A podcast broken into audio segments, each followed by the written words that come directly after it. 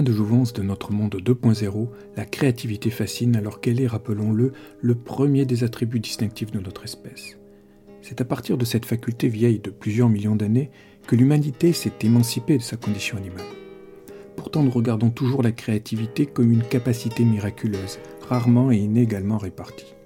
À travers les récits des grandes et des petites découvertes, nous verrons que nous pouvons tous domestiquer la puissance de ce captivant combustible et qu'il y a en chacun de nous un Joseph Pilate qui sommeille. Commençons par préciser qu'il existe une confusion trop répandue concernant la créativité qui voudrait qu'elle soit inhérente au seul domaine artistique. C'est faux. On peut être ingénieur, médecin, policier ou bien militaire et faire partie de l'élite de la créativité. La créativité utilise une trame, une sorte de fil d'Ariane, qui peut mener n'importe quel profil à des idées brillantes, qu'il soit rationnel, émotionnel ou, comme dans le cas qui nous intéresse ici, partisan de l'activité physique.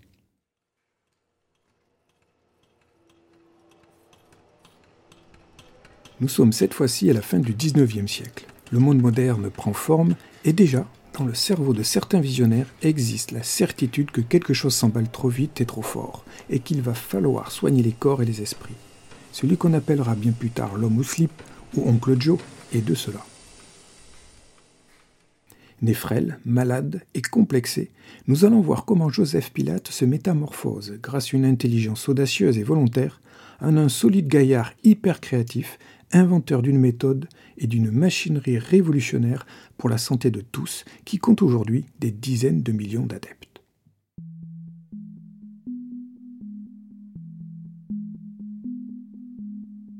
Joseph Pilate est né en Allemagne en 1883 d'un père gymnaste et d'une mère naturopathe convaincue du bien fondé de sa vision de la médecine. Avec de tels ascendants, on comprend le désarroi du jeune Pilate, car il est né chétif, souffre de rachitisme, d'asthme et de rhumatisme articulaire.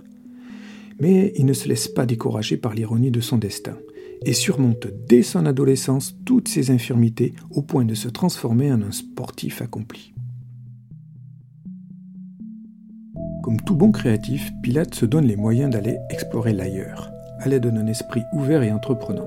Par exemple, pour guérir de son asthme, il expérimente de très nombreuses techniques respiratoires et pratique assidûment le sport en plein air pour renforcer ses immunités et compenser son manque de vitamine D. Sur cette lancée, il se passionne pour l'anatomie animale, dont la fluidité et le naturel des mouvements l'émerveillent. Il devient aussi l'assistant d'un médecin de campagne pendant près de dix ans et va jusqu'à mener des recherches sur la forme physique et mentale des athlètes de la Grèce antique. Il étudie également le culturisme, la gymnastique, la plongée et des spécialités très avant-gardistes pour l'époque, comme les arts martiaux et le yoga. On le voit, son éclectisme est très impressionnant.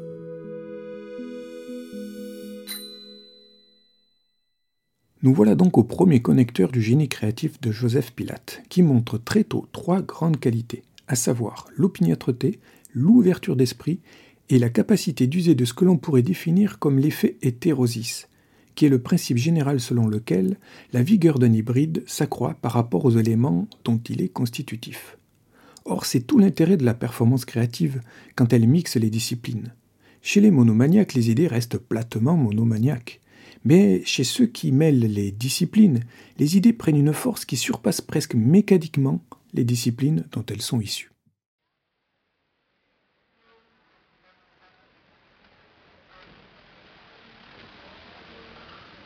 À partir de 1912, Joseph Pilate déménage en Angleterre et concentre ses recherches autour des mauvaises postures infligées par la vie moderne. Il pratique aussi la boxe, travaille dans un cirque et entraîne les agents de Scotland Yard à l'autodéfense. Mais la guerre éclate en 1914.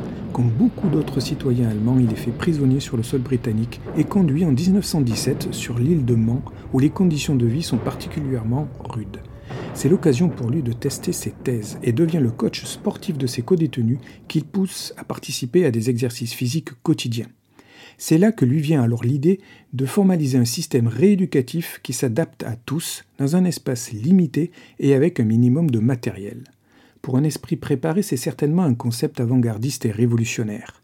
Pour les autres, c'est une idée qui paraît farfelue.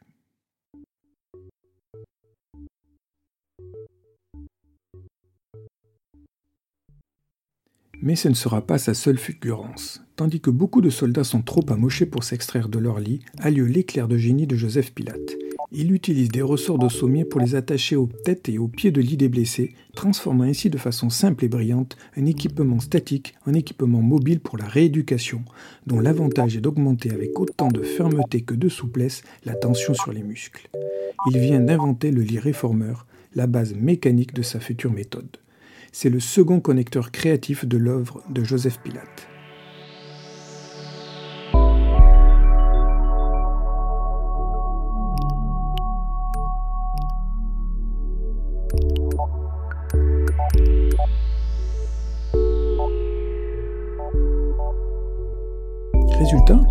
1918, alors que l'épidémie de grippe espagnole tue des centaines de milliers d'hommes et de femmes dans le monde, pas un soldat de Pilate ne meurt durant l'internement. Joseph Pilate est alors convaincu que sa méthode fonctionne. Après la guerre, de retour en Allemagne, l'opiniâtre Joseph Pilate poursuit ses collaborations. Rappelons qu'il n'y a pas de créativité sans persévérance. Mais déçu des conditions politiques et sociales du pays, qui est en proie au fascisme, il immigre aux États-Unis et s'installe à New York. C'est ainsi qu'il fonde avec sa femme Clara, une jeune infirmière, un studio et une méthode qu'il baptise la contrologie, et dont la réputation ne va pas tarder à s'étendre dans les milieux professionnels.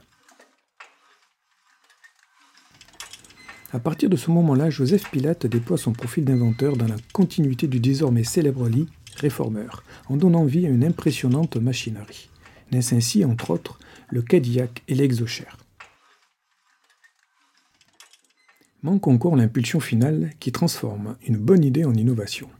Par chance, à proximité du studio des Pilates, de nombreuses salles de danse découvrent la contrologie.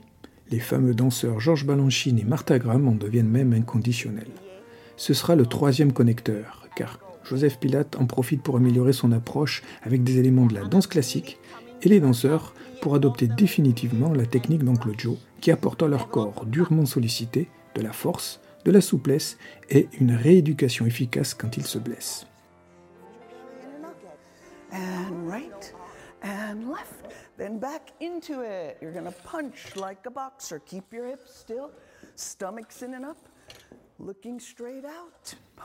Dès lors, New York se mue en centre vital de la contrologie qui se diffuse avec succès dans de nombreux milieux sportifs. Entre autres, citons les All Blacks, Tiger Woods et les stars du football américain, et bien sûr de très nombreuses compagnies de danse autour du monde.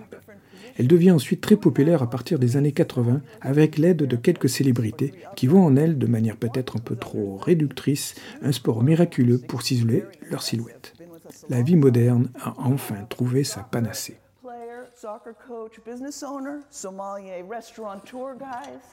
And everyone has their own position. You're going to press right out into your hug, guys. And inhale as you hug, forward. Joseph Pilate meurt en 1967 à l'âge de 83 ans. Il aura eu le talent créatif de réussir une synthèse originale et puissante qui défend une conception globale de la santé allant bien au-delà du simple perfectionnement physique ou esthétique. Aujourd'hui, sa méthode, qui porte son nom désormais, est enseignée partout dans le monde et est pratiquée par des millions d'adeptes, quelle que soit leur corpulence, leur taille, leur sexe ou même leur âge. Le petit gars rachitique de Düsseldorf a non seulement inventé un remède efficace pour soigner ses handicaps, mais aussi pour soigner les nôtres. La leçon créative de cette histoire, c'est que peu importe notre profil, il nous est tous possible de transformer une vision en innovation mais à condition de sortir de notre zone de confort culturel, c'est-à-dire de savoir acquérir, croiser et échanger sur des compétences variées. Enfin, il faut admettre que dans certains cas, il n'est pas nécessaire d'aller chercher des solutions à l'autre bout du monde. Parfois, elles se trouvent juste sous notre lit.